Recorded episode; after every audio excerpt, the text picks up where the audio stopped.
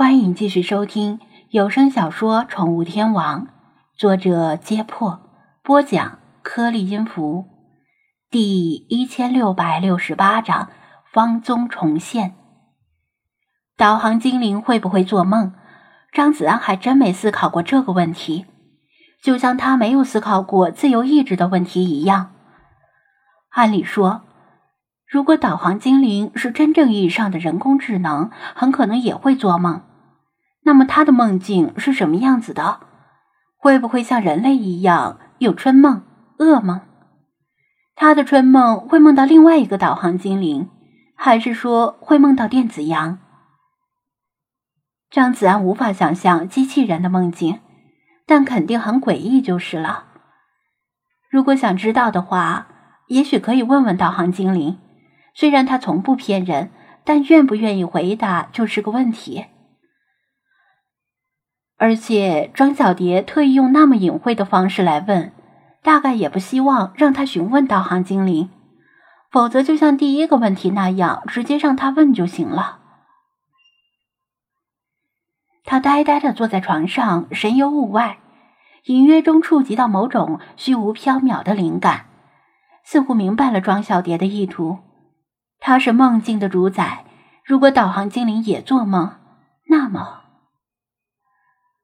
冷，满身的汗水在蒸发中带走他身体的热量，而他的第二个问题，以及他潜藏的意图，却令他由内而外感到彻骨的寒冷，甚至打了个哆嗦。他可真敢想呀！他不知道他潜藏在梦境深处，用了多少年钻研理论数学和理论物理。说不定已经自行推导出很多他没有学过的数学公式和物理方程，再加上他记忆中的编程知识，编程最重要的就是数学基础，恐怕他在程序和代码方面有了惊人的造诣。人工智能无论多么的艰深和神奇，终归建立在代码的基础上，就如同他可以轻易的入侵他的梦境那样，也许。他摇摇头，算了，这方面已经超出了他想象力的范围。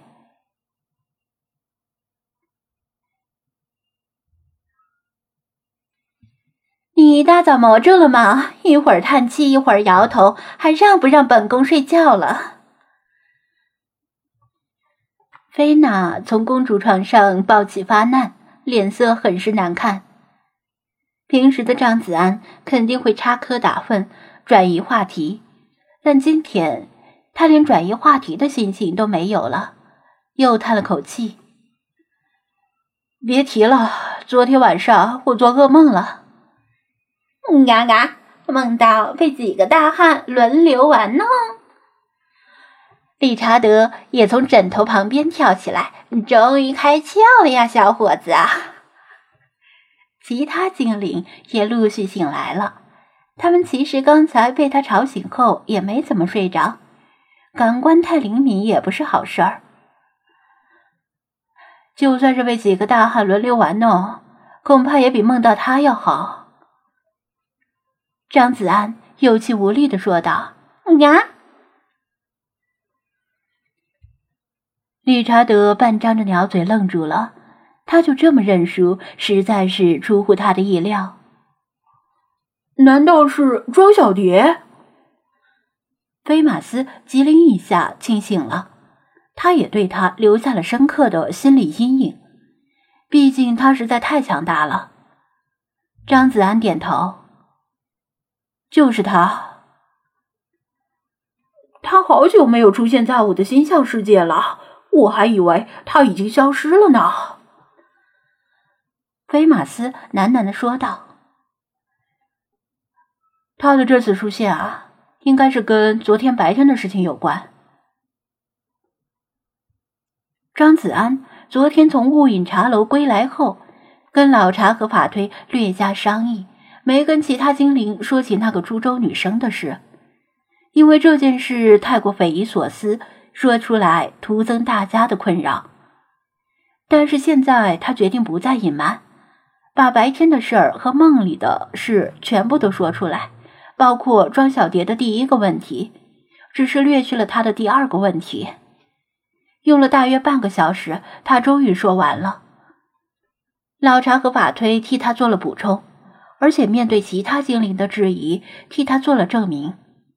幸好有老查和法推跟着他，否则大家肯定认为他眼花了，又或者在忽悠。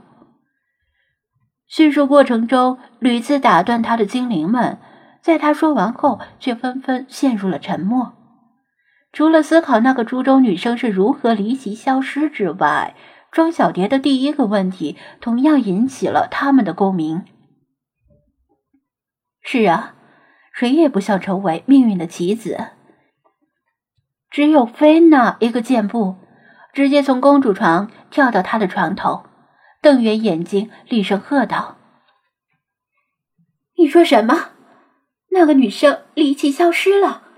而且从气味上找不到她离开的路径。他凶巴巴的，语气极为严厉，两只银绿色的眼睛几乎要喷出火来，利爪也探出来，仿佛张子安若是回答慢了，他就要给他一爪子。是啊，刚才不是说过了吗？他一下子消失的无影无踪。他不知道他为何如此激动。只希望自己别要遭到池鱼之殃。难，难道是他？菲娜剧烈喘息着，像是思考着疑难大事一样，焦躁的走来走去。是谁？你认识？张子安既好奇那个女生的身份，又不太想知道，因为一旦知道，就要帮庄小蝶去问。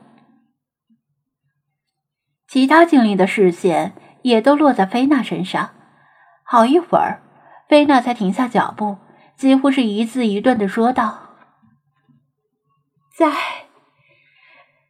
金色金字塔里，本宫也遇到一个奇怪的女生，跟你形容的差不多。”菲娜对那天的事一直记忆犹新，他历经千辛万苦，终于进入金字塔里。看到他的石棺，情绪激动难以自抑，想陪着他的女王永远留在即将沉入沙海的金字塔里，如此才能够抚平心中的伤痛和遗憾。他甚至想诅咒希瓦绿洲的神域，为什么给了他希望又残酷的打碎？但就在那时，一个年轻女生毫无征兆的出现在墓室门外。由于墓室的门很矮。她只能看到她的腿，从声音上判断她很年轻，具体多大听不出来。那个女生说了一句话，说她的心愿会得到满足，她可以再次看到她的女王，但不是此时此地。说完，那个女生转身就走，而他当然不会这么放过她，立刻追出墓室。他自问动作已经很快了，但墓室外面却空无一人，地上只有一对属于人类女性的新鲜鞋印，证明他刚才看到和听到的不是幻觉。正是他的这句话，令他在气愤、惊愕和期待之下，放弃了留下陪伴石棺的念头，跟张子安一起逃出了金字塔。此后。只要宠物店里有年轻女性进来，他总会盯着他们的腿看，试图在茫茫人海中找出那个女生。但是他始终没有再次看到那双腿，也没有听到那个声音。同样是因为太过离奇，他没有把这件事告诉他和其他精灵。此时听到他的描述，他几乎百分百的确定这两个人是同一个人。他再次出现了。